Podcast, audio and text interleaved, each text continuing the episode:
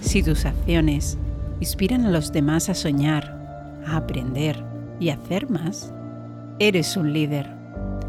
Un líder es aquel que conoce el camino, hace el camino y muestra el camino. La única manera de influir en otra persona es hablar sobre lo que quiere y mostrarle cómo obtenerlo. Aquí comienza Protagonistas del Cambio.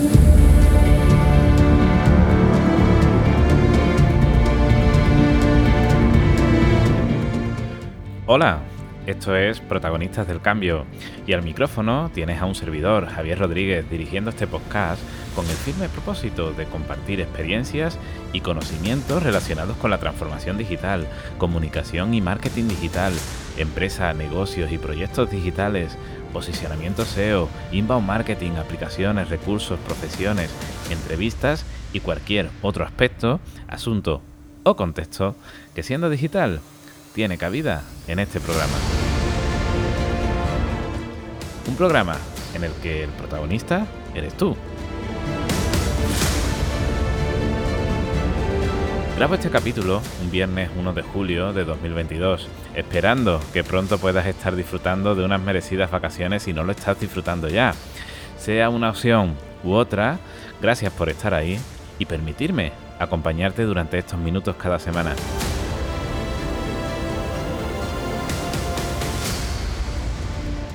En el programa de hoy os traigo una recomendación en forma de libro que considero de lectura obligatoria para todas aquellas personas que quieran crecer personal y profesionalmente.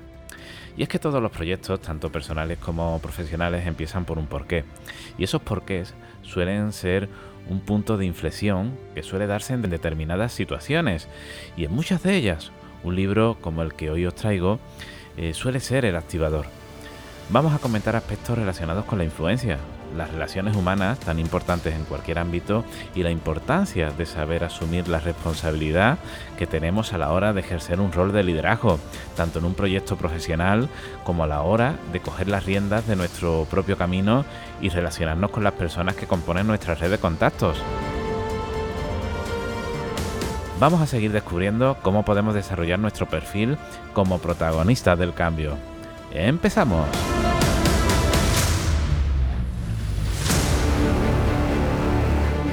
Aquí comienza Protagonistas del Cambio.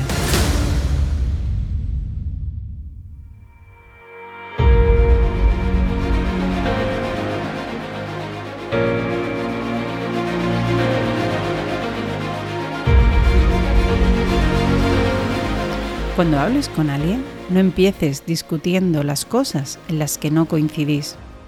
Empieza destacando y sigue destacando las cosas en las que estáis de acuerdo. Sigue acentuando, si es posible, que los dos tendéis al mismo fin y que la única diferencia es de método y no de propósito. Haz que la persona diga sí otra vez, sí, y continúa diciendo sí desde el principio. Este es un extracto del libro que hoy te traigo como recomendación del tema que vamos a tratar. Cuando tienes que iniciar una negociación o la resolución de algún conflicto, sea cual sea el ámbito en el que suceda, es importante que comiences tu intervención estableciendo conexiones positivas. Esto va a provocar que la otra parte, sin darse cuenta, tenga una predisposición positiva a no variar el sentido de la conversación. Dicen que las personas no elegimos a los libros, que son los libros los que eligen a las personas. Permíteme que te cuente cómo esta obra llegó a mi vida y permíteme también que lo ponga en la tuya. Sé que un día me lo agradecerás. Preocúpate de tu persona antes de tu reputación, porque tu persona es lo que eres, mientras que tu reputación es simplemente lo que otros piensan que eres. Estimo que sería sobre el año 2000. Me estrenaba como diseñador web, realizando prácticas en un estudio de fotografía propiedad de un fotógrafo que impartía clases en la escuela donde realicé mis estudios de diseño. Ordenando el espacio de trabajo, encontré en el suelo lo que parecía un trabajo de fin de máster en un importante número de hojas sueltas. Las reuní y pude percatarme de que se trataba de una copia de un libro que había sido fotocopiado. La primera hoja que leí mostraba una frase resaltada en uno de los párrafos. Todas las personas que conozco me superan en algún sentido. En ese sentido, aprendo de ellas. Ralph Waldo Emerson. No pude evitar continuar con la lectura de esa página y así continué durante varios minutos hasta que, sin darme cuenta, ya había leído unas 20 páginas. Nunca una publicación de este tipo había conseguido causarme tal nivel de interés. Cuando mi jefe apareció por el estudio, le pedí permiso para poder llevármelo a casa y terminar de leerlo. Algo que hice esa misma noche. Me resulta complicado explicar con palabras eh, hasta qué punto disfrutaba leyendo cada página de esta obra. Este libro sin duda alguna supuso un antes y un después tanto a nivel personal como en mi carrera profesional. Y también lo ha sido en la trayectoria de las personas a las que se lo he recomendado o regalado. Mis relaciones ganaron en calidad, reforcé mi confianza con mis amigos y familiares, la salud de mis relaciones crecía solo con incorporar en mi día a día los consejos que la obra escrita por Dale Carnegie a finales de los años 20 del siglo pasado incluye. Empecé a entender por qué las personas que mejor me caían usaban muchas de las técnicas que se comparten en esta obra. También entendí muchos aspectos relacionados con el comportamiento humano en las relaciones con los demás. Todo esto, querido amigo, amiga, protagonista, son consejos muy útiles para desenvolverte con soltura en el contexto en el que nos encontramos. El libro se llama Cómo ganar amigos e influir sobre las personas. Y sí, lo sé, tal vez el nombre no sea el más adecuado para la época en la que nos encontramos, pues esta obra se publicó en 1930. Sería un error pensar que este libro tiene como objetivo aumentar tus amistades.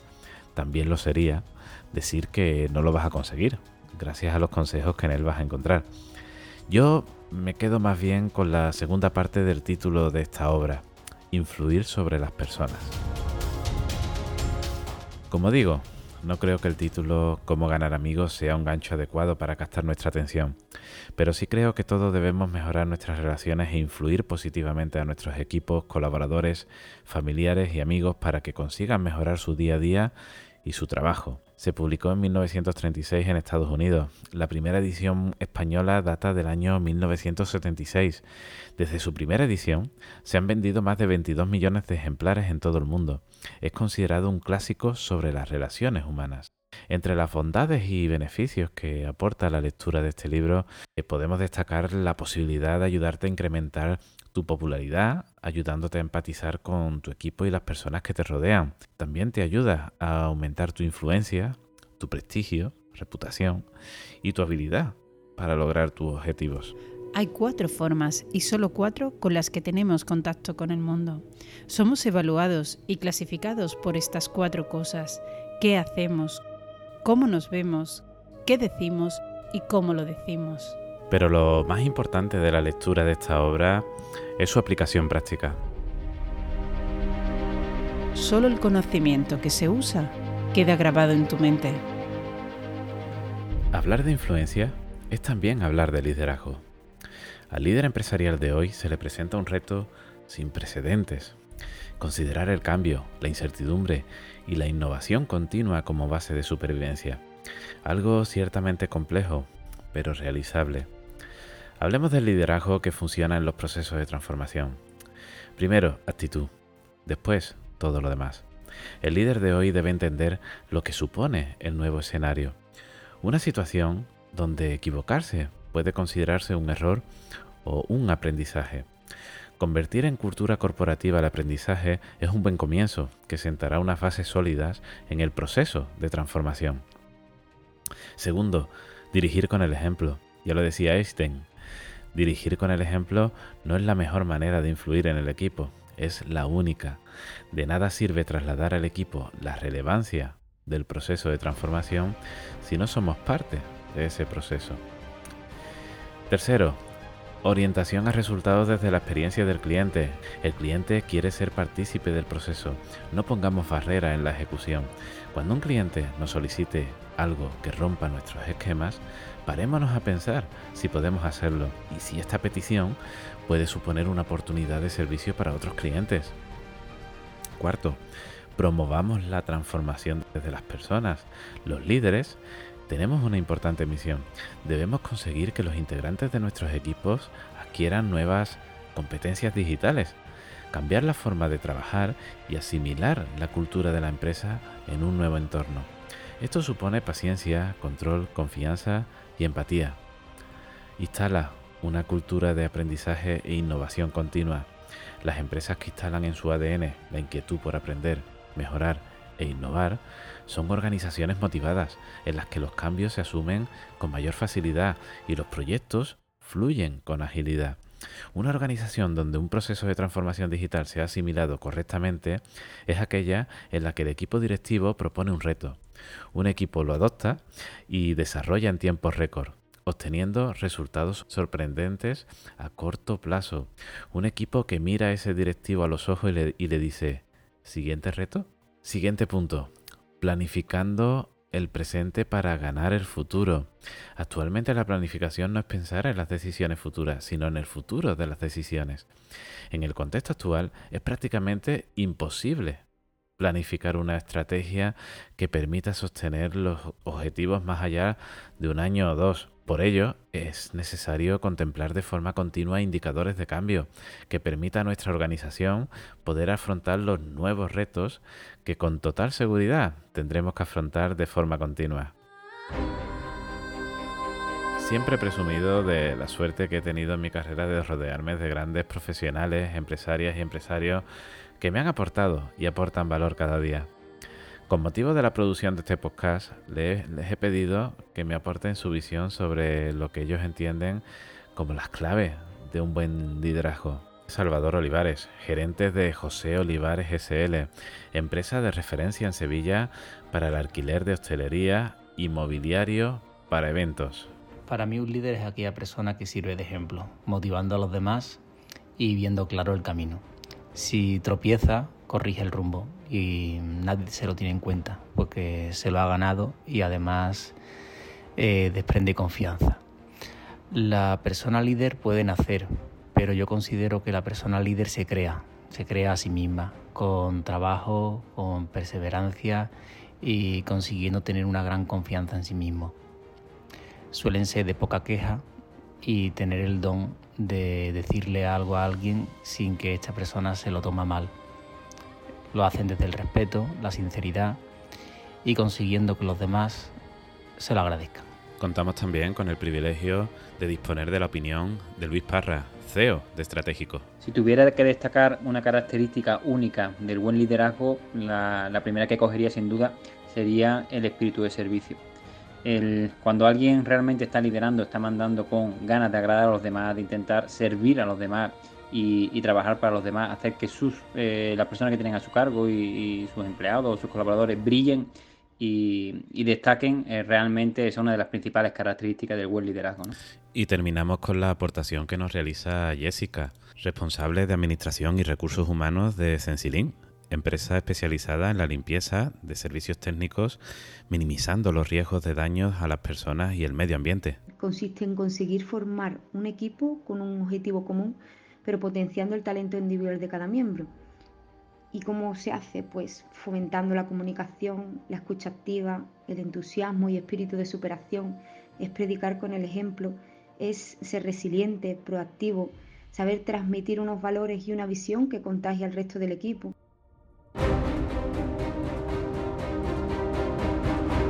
Sin duda, las organizaciones empresariales y los profesionales que las componemos estamos de viaje. Un viaje hacia la transformación digital que empieza por comprender el nuevo entorno y las nuevas ideas y modelos. Un viaje en el que las empresas debemos ayudar a las personas en el camino hacia la transformación digital.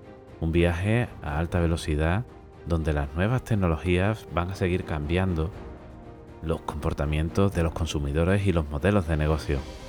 Uno de nuestros clientes, empresas del sector hotelero, dice en uno de sus mensajes que cuando inicies el viaje pidas que sea largo, lleno de emociones, que sea largo el viaje y lleno de aventuras. No puedo estar más de acuerdo. Un viaje apasionante e ineludible. Coge bien tu camino. Uno de ellos te llevará a la evolución, el otro te llevará a la desaparición. Que tengas un buen viaje.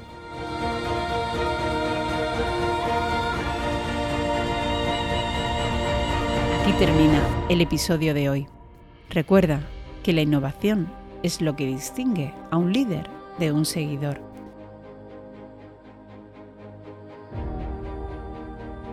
Te esperamos en el próximo capítulo de Protagonistas del Cambio.